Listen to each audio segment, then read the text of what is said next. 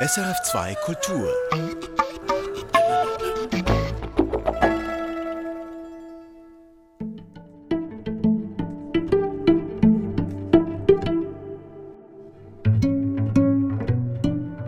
Von Berufes wegen begegne ich immer wieder feministischen Theologinnen. Sie könnten meine Mütter oder Großmütter sein. Ich, Mitte 30, treffe sie für Interviews oder Radiopredigten von SRF. Oft schwatzen wir danach eine Weile, trinken Kaffee. Die Frauen interessieren mich, weil sie es irgendwie schaffen, mit Widersprüchen umzugehen. Zum Beispiel ist da eine männerdominierte römisch-katholische Kirche, eine christliche Theologie, die über Jahrhunderte Frauen unsichtbar gemacht hat, ihnen nicht zugehört hat. Dann ist da aber auch eine Kraft, aus der diese Frauen schöpfen, seien es biblische Geschichten, gemeinsames Feiern oder weil sie lustvoll Kirchenpolitik betreiben. Mich interessiert, wie es um das Erbe dieser kirchenbewegten Frauen steht. Wo und wie knüpfen heute junge Frauen daran an? Hat eine feministische Theologie Zukunft? Diesen Fragen will ich, Lea Burger, in Perspektiven nachgehen.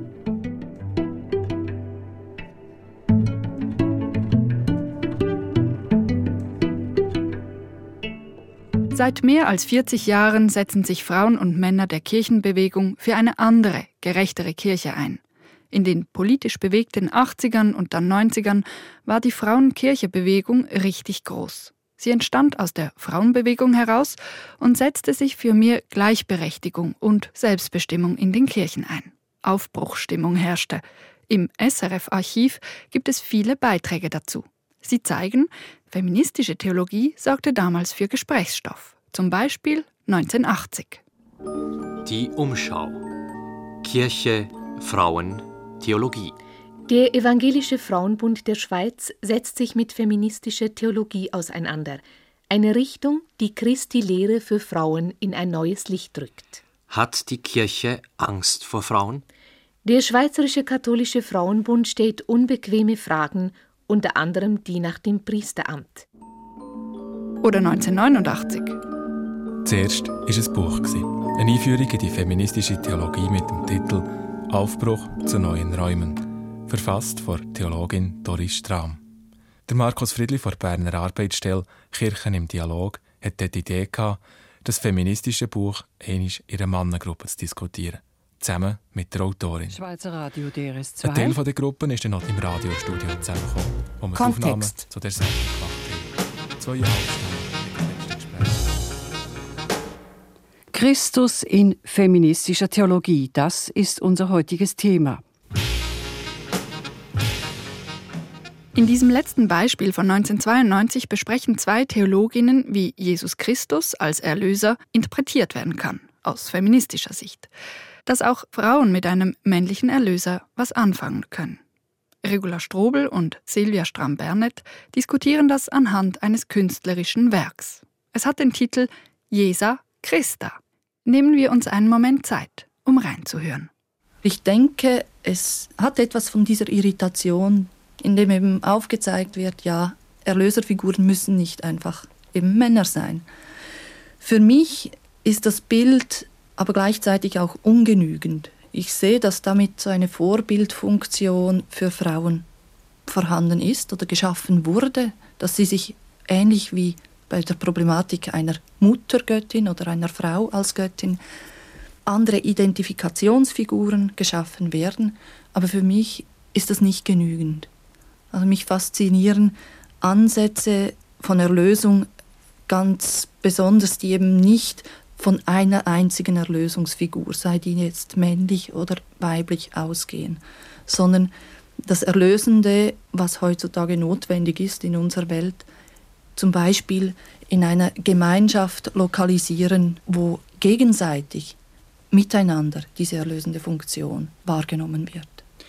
Dann wäre für Sie beide diese Jesa Christa, ich sage jetzt einmal, nicht mehr als bloß eine Idee, die jetzt einmal gedacht werden darf, Frau Strahm. Ja, also ich würde es nicht als, als Vorbild sehen. Also ich denke nicht, dass Frauen versuchen, mit dieser Figur ein weibliches Vorbild zu kreieren, sondern viel eher mit diesem Bild eine kritische Frage stellen. Und auch ein bisschen spielen mit der Vorstellung, was würde passieren, wenn an diesem Kreuz eine Frau hinge. Also Was löst das aus an Gefühlen, an Widerspruch, an, auch an Erkenntnis darüber, was denn dieser Jesus Christus am Kreuz bedeutet für Frauen oder für Männer? Also als, als Anlass, sich Fragen zu stellen, nicht als Lösung irgendeines Problems mit der Christologie. Nicht als Lösung, aber als Gedankenexperiment. Ich stelle mir vor, wie an all den Kruzifixen in Kirchen oder an Wanderwegen entlang eine Frau am Kreuz hängt. Das macht schon was mit mir. Genauso wie wenn ich mir Jesus als Person of Color vorstelle, wie ich es einmal in einem jesuitischen Haus gesehen habe. Oder als Mensch mit Behinderung, wie das andere sogenannte Befreiungstheologien machen. Was bei dem Gesprächsbeispiel von eben deutlich wird, es gibt nicht die feministische Theologie. Sie war schon immer mehrstimmig. Für die einen Frauen passt ein weibliches Gottes- und Erlöserbild, für die anderen nicht. Beides hat Platz.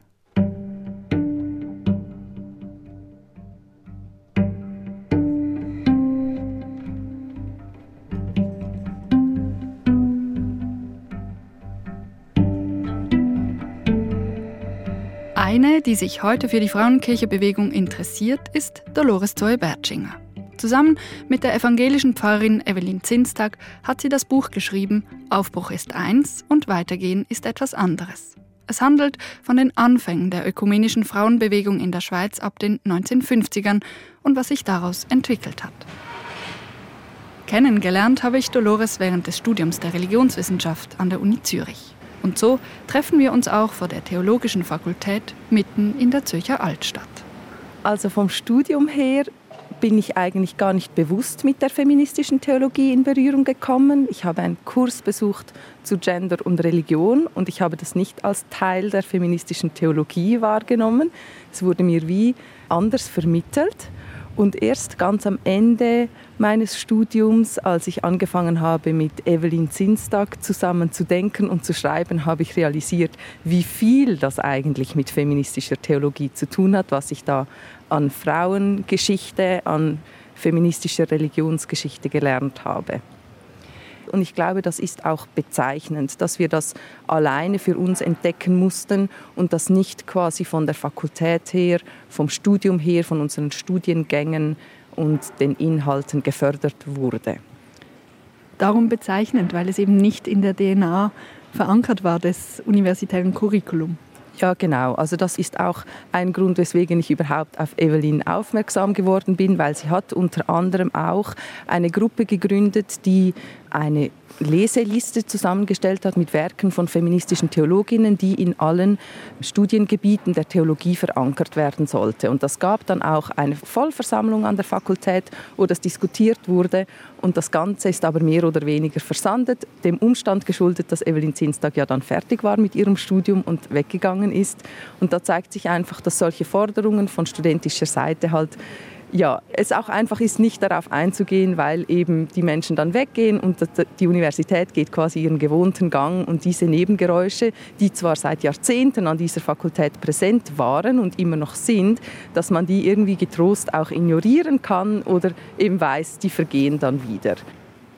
Gerade in Zürich hat die feministische Theologie einen steinigen Weg. An anderen Universitäten der Schweiz war das einfacher. Es gab Mitte der 80er Jahre erste offizielle Lehraufträge, der erste in Basel. Andere Unis folgten. Bis heute gibt es aber keinen feministischen Lehrstuhl an keiner Universität in der Schweiz. Ist das ein Problem? Ja, das ist ein Problem. Also aus studentischer Perspektive ist es das auf jeden Fall.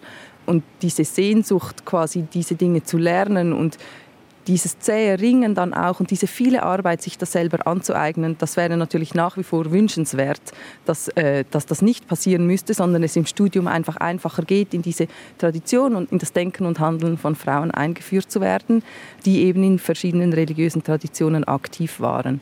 Gleichzeitig sehe ich auch, dass gerade das Herausfinden und das Herausspüren, diese irgendwie auch mikroskopische Detektivinnenarbeit, die wir leisten mussten, um uns das anzueignen, dass das eben auch ein Schatz ist, von dem wir zehren und dass das etwas ist, was uns verbindet, zu wissen, dass dieses Wissen nicht selbstverständlich ist. Und ja, deswegen ist es vielleicht auch ein Vorteil, dass die feministische Theologie immer noch irgendwie etwas Klandestines hat. Gleichzeitig gibt es ja Theologieprofessorinnen, sicher auch manche Professoren, die sich um feministische Themen, um eine feministische Perspektive bemühen. Also es gibt schon auch eine gewisse Art von Vermittlung.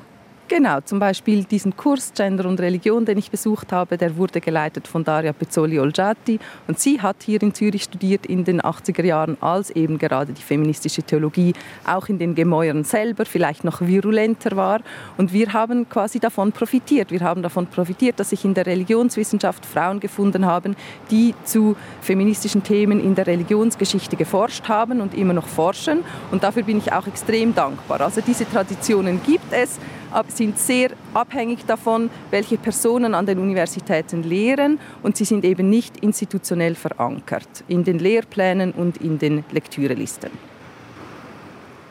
Dass an Deutschschweizer Unis in Sachen feministische Theologie viel auf studentisches Engagement zurückgeht, das wird im Buch Mächtig Stolz eindrücklich beschrieben.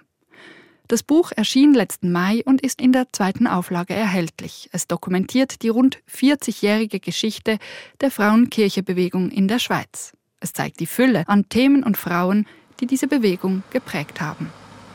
Mit Dolores Zoe-Bertschinger stehe ich also neben der Theologischen Fakultät und der Helferei. Das ist heute ein Kulturraum, früher war es eine Kapelle. Das ist auch ein Bild, das wir verwenden in unserem Buch, dass Evelyn Zinstag und ich auf dem Brunnenrand sitzen zwischen der Evangelisch-Theologischen Fakultät und der Helferei, weil uns nämlich während unseres ganzen Studiums nie bewusst war und uns auch niemand erzählt hat, dass die Helferei ein wichtiger Ort war der feministischen theologischen Frauenbewegung, dass sich hier Frauen getroffen haben, um Frauengottesdienste zu feiern, um neue Rituale auszuprobieren, um die Bibel neu zu lesen, dass da eine ganz lebendige Bewegung war und diese Bewegung mussten wir selber entdecken. Die wurde uns nicht im Studium vermittelt. Bezeichnenderweise stehen wir direkt neben der Inschrift bei der Helferei. Da steht einfach, dass es eben eine Großmünsterkapelle ist. Es äh, geht hier auch um den Denkmalschutz aber eben nicht, was diese, an diesem Ort alles passiert ist. Das ist irgendwie auch bezeichnend, dass all diese Erfahrungen, Geschichten im öffentlichen Raum nicht sichtbar gemacht werden.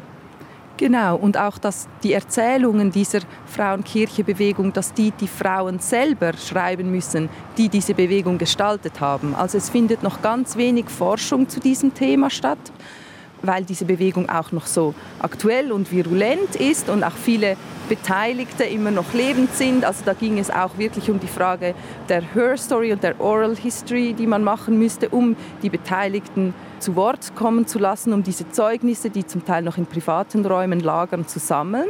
Aber die Frauen, die hier konkret in der Helferei zusammen gefeiert haben, die haben ein Buch herausgegeben, Wandernde sind wir, und das ist eine Broschüre, die sich extrem lohnt, weil das auch ein bisschen ein Vorläufer ist von Buch Mächtig Stolz. Die Geschichte ist eins, das heute was anderes.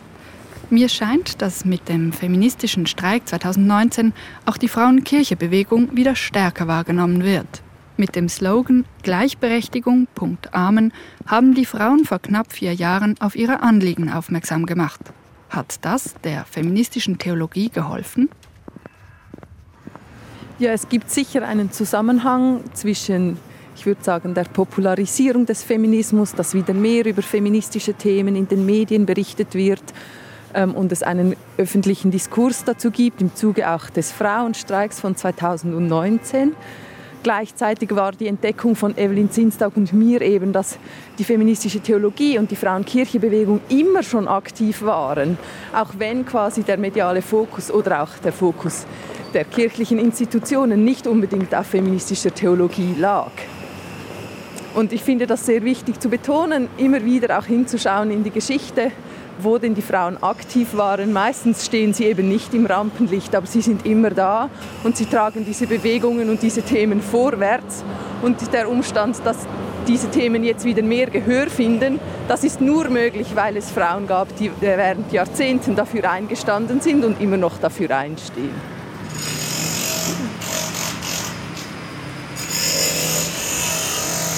Gehör finden, sagt Dolores Zoll-Bertschinger, während der Baustellenlärm sie fast übertönt. Das war und ist auch bei den kirchenbewegten Frauen oft Thema, wenn beispielsweise ihre Pfarreiarbeit oder das Engagement für mehr Frauen in kirchlichen Entscheidungsgremien nicht anerkannt, wertgeschätzt wird.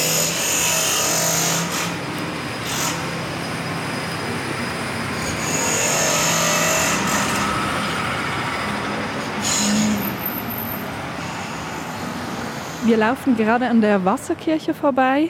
Dort gibt es eine Statue von Huldrych Zwingli. Da gab es eine Aktion von Kirchenfrauen 2017, also vor dem Frauenkirchenstreik.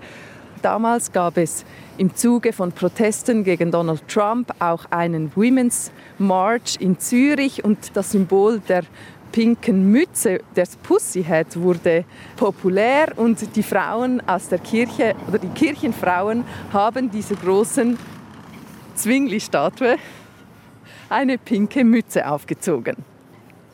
Sibyl Vorrer ist mit einer Tragebühne hochgefahren. Ich erinnere mich, das war so eine Protestaktion von kirchenbewegten Frauen, jüngeren Datums, wie du gesagt hast. Die Hochblüte der feministischen Theologie war in den 80er Jahren, 90er Jahre. Frauengottesdienste oder eben auch intellektuelle Auseinandersetzungen stellten die Erfahrungen von Frauen ins Zentrum. Gibt es da auch Herausforderungen der Vermittlung, um das an eine nächste Generation feministischer Theologinnen, Pfarrerinnen, Interessierten weiterzugeben?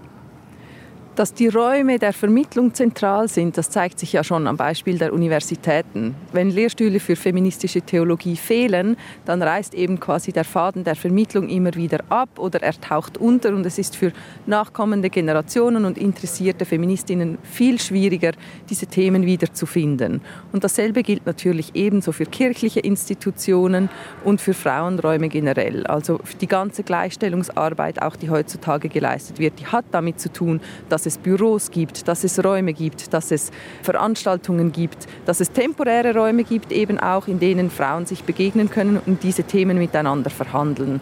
Und das fand in, sowohl in kirchlichen Räumen statt als auch in außerkirchlichen Räumen, besonders auch in sogenannten Bildungsstätten wie der Paulusakademie oder auch des Tagungszentrums Boldern.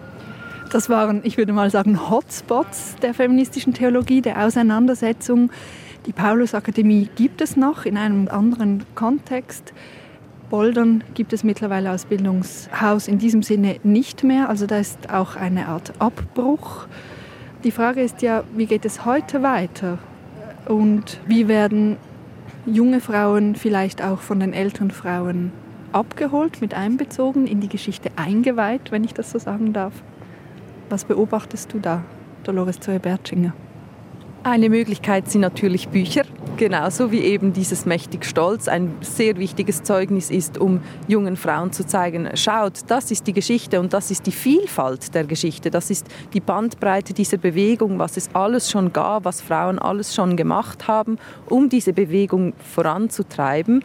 Ich glaube, das ist eindrücklich. Und das sind immer Situationen, in denen eben bei Buchvernissagen zum Beispiel Diskussionen aufkommen, die dann junge Frauen auch wieder quasi reinziehen in diese Bewegungen. Und das andere ist, dass Vermittlung immer in ganz persönlichen Beziehungen stattfindet. Und die sind eben nicht öffentlich sichtbar. Aber in Begegnungen mit feministischen Theologinnen, mit feministisch bewegten Frauen findet immer eine Vermittlung und eine Überlieferung statt, die dann dazu führt, dass diese Bewegungen weitergetragen werden. Aber sie sind vielleicht nicht in dem Sinne öffentlich politisch, wie wir das in einem gleichstellungspolitischen Sinne uns vielleicht gewohnt sind. Diese Begegnungen finden auf einer anderen Ebene statt, sind dadurch vielleicht aber auch nachhaltiger. Du selbst bist gerade auch mit diesen Frauen, die das Buch geschrieben haben, mit Doris Strahm, aber auch mit Brigitte Keller, die lange Jahre Studienleiterin war der Paulusakademie, im Kontakt, auch mit anderen Frauen. Was nimmst du mit von diesen Beziehungen, zum einen nehme ich mit die Beharrlichkeit, die mich sehr beeindruckt, also dieses über Jahrzehnte hinweg Themen bearbeiten, die Themen auch wechseln, das sind überhaupt nicht immer dieselben Themen, aber quasi den roten Faden in der Hand behalten und in verschiedenen Formaten, in verschiedenen Bildungskontexten diese Themen verbreiten, vergesellschaften würde ich sagen. Das ist das eine, was mich sehr inspiriert. Das andere, was ich sehr einfach immer wieder faszinierend finde, ist wirklich die Vielfalt an Praktiken, an Ritualen, an Formaten, die diese Frauen gestaltet haben, auch in relativ kurzer Zeit. Im Beitrag zur Paulusakademie hat Brigitte Keller das wahnsinnig detailliert geschildert. In wenigen Jahren, eigentlich nicht einmal in einem Jahrzehnt, wurden hunderte von Veranstaltungen durchgeführt und wurden hunderte von Frauen eingeladen, ihr Wissen mit anderen Frauen zu teilen. Und ich glaube, das ist eine das elektrisiert mich, wenn ich das lese. Und das ist eine Faszination, die einfach bis heute weiterträgt und eine Inspiration, die mich immer noch berührt als junge Frau und die dann auch eine Sehnsucht auslöst. Und ich wünschte mir manchmal, ich wäre damals dabei gewesen und hätte etwas von, diesem, von dieser Euphorie, die damals entstanden ist und die die Frauen eben auch angetrieben hat, etwas davon abgekriegt.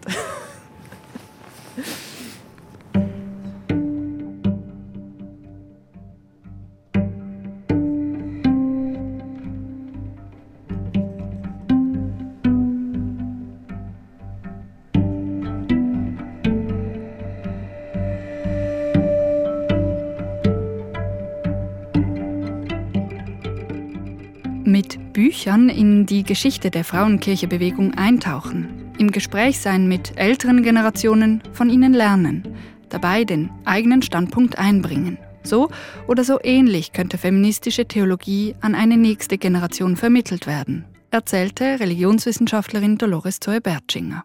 Und genau so erging es der 25-jährigen Sophie Zimmermann. Sie schließt gerade ihr Theologiestudium an der Uni Fribourg ab ich treffe sie bei Luzern in Kriens. Hier arbeitet sie neben dem Studium in der Pfarrei vor allem in der Kommunikation und mit Jugendlichen zusammen. Wie sie überhaupt zur Theologie kam, will ich zum Einstieg wissen.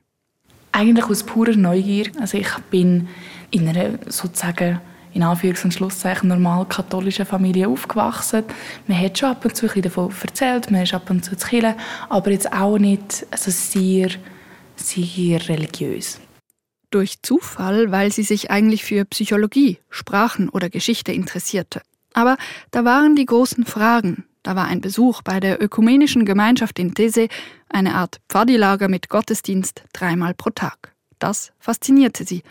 Aber es lieferte auch keine Antworten auf die großen Fragen. Auf Empfehlung dann schnuppert sie in einer Theologievorlesung. Sie haben gerade Bergpredigt auseinandergenommen, exegetisch analysiert und ich habe das so faszinierend gefunden. Ich habe das Gefühl, ja, endlich geht irgendjemand so daran hin, dass man einen Zugang finden kann, wenn man nicht weiß, was einem daran anspricht. Und habe dann ja, wirklich aus dem Lustprinzip angefangen, das Studium zu machen. Zuerst mit Nebenfach, da hat mir das Nebenfach nicht so gefallen. Äh, das war Politik. Und danach habe ich ins Vollprogramm gewechselt, genau, wo ich jetzt gerade abschließe. Vollprogramm, das heißt ausschließlich Theologie ohne Nebenfach. Von Anfang an interessiert sich Sophie Zimmermann für Themen wie Frauenweihe oder wie die katholische Kirche mit queeren Lebensentwürfen umgeht. Themen, die strittig sind. Eine gute Kommilitonin von mir und ich haben uns schon von Anfang an darüber austauscht, über so gewisse Themen. Was denkst du zu dem, was denkst du zu diesem? Was für Themen? Ähm, ja, die typischen Themen Frauenprischentum, ähm, Homosexualität, Queerness, weil das einem schon von Anfang an beschäftigt hat, weil man auch von Anfang an noch nicht genau gewusst hat, wie stehen die anderen Leute dazu und weil es einfach etwas ist, das noch nicht von Anfang an aufs Parkett kommt. Also am Anfang geht es um, um, um Basics und dann haben wir gesehen, dass es die Vorlesung gibt zu Gender Aspects in Religious Studies, hätte ich geheißen. Und da sind wir einfach mal dort reingehockt und das hat mich mega spannend gedacht. Diese Veranstaltung Gender Aspects in Religion Studies gibt es seit gut zehn Jahren an der Universität Fribourg. Sie ist aus anderen Veranstaltungen hervorgegangen, die feministische Theologen und Theologinnen ab den 80ern eingefordert und als feministisch-theologische Seminare umgesetzt haben. Im Buch Mächtig Stolz hat Sophie Zimmermann diese Geschichte nachgelesen. Was mich vor allem daran spannend dunkt ist eben zu sehen, von wo kommt das alles und wow, was habe ich dem allem zu verdanken, ohne dass ich das gewusst habe, ohne dass ich das von Anfang an irgendwie in meinem Studium vorausgesetzt habe. Feministische Perspektiven zu theologischen Fragen, das bekam die 25-Jährige vor allem in den Fächern Ethik und Dogmatik in der Glaubenslehre. Dort ist es aber immer so ein bisschen als Sonderperspektive gehandelt worden, so zusammen mit der Befreiungstheologie. So. Diese Perspektive gibt es auch noch. In anderen Fächern ist es auch schon einverliebt worden als normal, zum Beispiel in, also in der Bibelwissenschaft, wo auch ganz selbstverständlich das reflektiert wird mit den Geschlechterbildern von dem Gott dass es immer noch sehr stark männlich gelesen wird. Dort ist das Wie, habe ich das Gefühl, schon drin. Es ist mir erst im Nachhinein auch durch das Buch noch so bewusst worden, dass das eine Errungenschaft ist. Der feministische Blick auf theologische Fragen, der müsste für Sophie Zimmermann immer mit dabei sein. Jeder Lehrstuhl sollte feministisch sein, weil das auch im Befreiungsimpetus von unserer christlichen Religion eben gerade drin ist, für die Marginalisierten, für die konkrete Welterfahrung mit Ungerechtigkeit. Und Theologie zu betreiben, wo die Sicht nicht drin hat, ist für mich ja, eine Theologie, die eigentlich obsolet wird. Mit dieser Haltung ist Sophie Zimmermann nicht allein. Es ist ein Anliegen, das viele feministische Theologinnen vertreten. Eine davon ist Doris Strahm. Sie ist Mitherausgeberin des Buches Mächtig Stolz und bekam für ihr Engagement rund um feministische Theologie die Ehrendoktorwürde der Uni Bern. Letztes Jahr haben sich Doris Strahm und Sophie Zimmermann kennengelernt bei der Buchvernissage von Mächtig Stolz in Luzern. Für mich war es das erste Mal, an so einem Live-Podium auch dabei zu sein und auch meine Perspektive zu teilen. Von dem her war es eine aufregende Sache. Gewesen ich habe es unglaublich gewinnbringend empfunden. Also sind alle sind sehr offen für die verschiedenen Perspektiven, für die verschiedenen Gefühle, die die Leute mit dem Buch auch verbunden haben. Ich habe eben gerade als junge Theologin eine grosse Wertschätzung empfunden von der älteren Generation. So, wow, es kommt noch jemand, es ist noch jemand da. Da ist die Vermittlung, die persönliche Beziehung, die Religionswissenschaftlerin Dolores Zoe-Bertschinger vorher angesprochen hat. Was Thema des Podiums war, will ich von Sophie Zimmermann wissen. Was wird heute noch unter feministischer Theologie verstanden? Was wird heute noch gemacht? Sind alle Sachen sozusagen wieder eingegangen und nicht mehr nachhaltig? Oder wie nachhaltig ist es noch? Die Fragen und die Beantwortung von diesen Fragen, sehr spannend. Beim Zuhören spüre ich Feuer für den generationenübergreifenden Austausch, Feuer für die feministische Theologie. Wie schaut Sophie Zimmermann da in die Zukunft? so eine gewisse Hilflosigkeit kommt da schon auch, nicht nur in Bezug auf feministische Theologie, sondern auf Theologie selber. Ich denke nur gerade an meine berufliche Laufbahn. Ich stand jetzt am Anfang, also ich werde noch etwa 50 Jahre arbeiten. Wie wird sich das in dieser Zeit verändern? In 10, 15 Jahren haben wir die Generationen, die heute noch den Hauptbestandteil der Gottesdienstbesuchenden ausmachen, nicht mehr im Gottesdienst. Ich glaube, es ist eine unglaublich spannende Zeit, wo wir drin sind vielleicht auch gewackelige Zeit. Und ich bin sehr gespannt. Manchmal optimistisch, manchmal eher pessimistisch. Es kommt immer ein bisschen, ein bisschen nach Tag und ein bisschen nach Erfahrung, die gerade im Bauch rumgrummelt. ist das ein bisschen anders. Ich erlebe Sophie Zimmermann als zuversichtliche und kritisch mitdenkende Person. Mit ihr schließen nun ein paar wenige andere Studierende das Theologiestudium ab.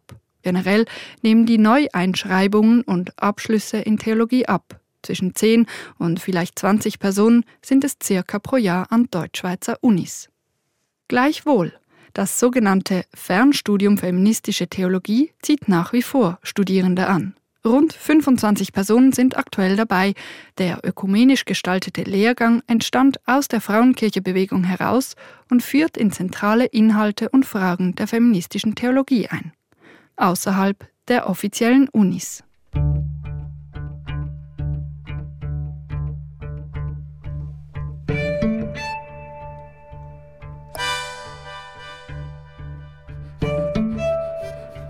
Mit Religionswissenschaftlerin Dolores Zoe-Bertschinger bin ich unterdessen beim Zürcher Fraumünster angekommen. Hier wurden früher viele Frauengottesdienste gefeiert und hier will ich wissen, wie denn die religiösen, ökumenischen Frauenräume eigentlich im Verhältnis stehen zur Schweizer Frauengeschichte allgemein. Ich würde sagen, dass Orte wie die katholische Paulusakademie oder das reformierte Tagungszentrum in Boldern für die Frauengeschichte der Schweiz insgesamt maßgebliche Orte waren. Weil hier religiöse Frauen, aber auch säkulare Frauen zusammengefunden haben im Namen der Bildung. Das waren Bildungsstätten und worum es hier ging, war natürlich auch feministische Theologie, aber nicht nur. Hier wurden äh, Feministinnen aus den USA, aus Deutschland, aus ganz Europa wurden eingeladen zu feministischer Sprachwissenschaft oder feministischer Kunst zu sprechen, über feministische Literatur und das, das Thema der Kirche und der Theologie war ein Thema unter vielen. Ein Beispiel war der Besuch von Audre Lorde, eine schwarze Feministin, die damals, als sie hierher kam, gefragt hat, und wo sind die schwarzen Frauen? Das war in den 80ern. Was ist daraus entstanden aus ihrem Besuch?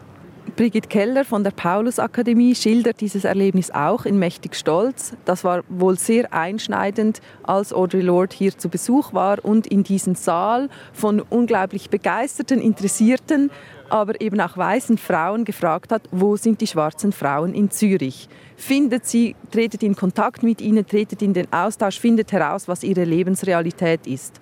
Und ich glaube, dass das, dass das eben ein Beispiel von Frauenkirchengeschichte ist, die die Frauengeschichte in der Schweiz generell geprägt hat, weil es ein Moment ist, auf das immer wieder rekurriert wird, um zu zeigen, wann quasi das Bewusstsein für den schwarzen Feminismus in der Schweiz angekommen ist.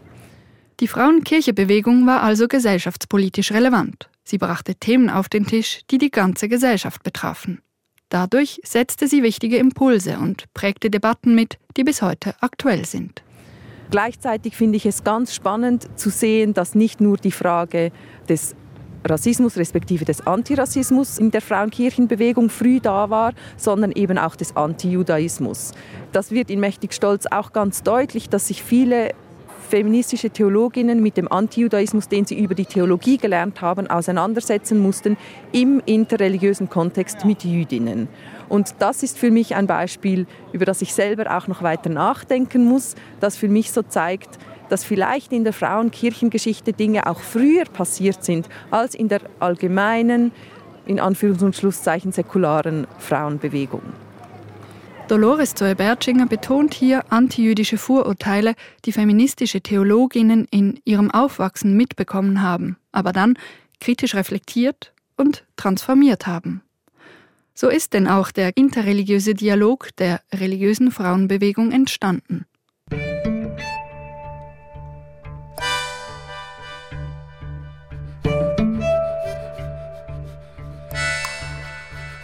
Ich hätte den beiden jungen Frauen noch stundenlang Fragen stellen und ihre Antworten hören können. Am liebsten hätte ich sie an einen großen langen Tisch gesetzt, zusammen mit all den anderen kirchenbewegten Frauen. Manche wurden in dieser Sendung genannt, viele nicht. Ich frage mich, schöpfen sie Optimismus, wenn sie diesen beiden jungen Frauen zuhören, auch wenn die Bewegung der feministischen Theologie nicht mehr so groß ist wie in den 80ern und 90ern, die Glut des feministischen Feuers scheint weiter zu glühen.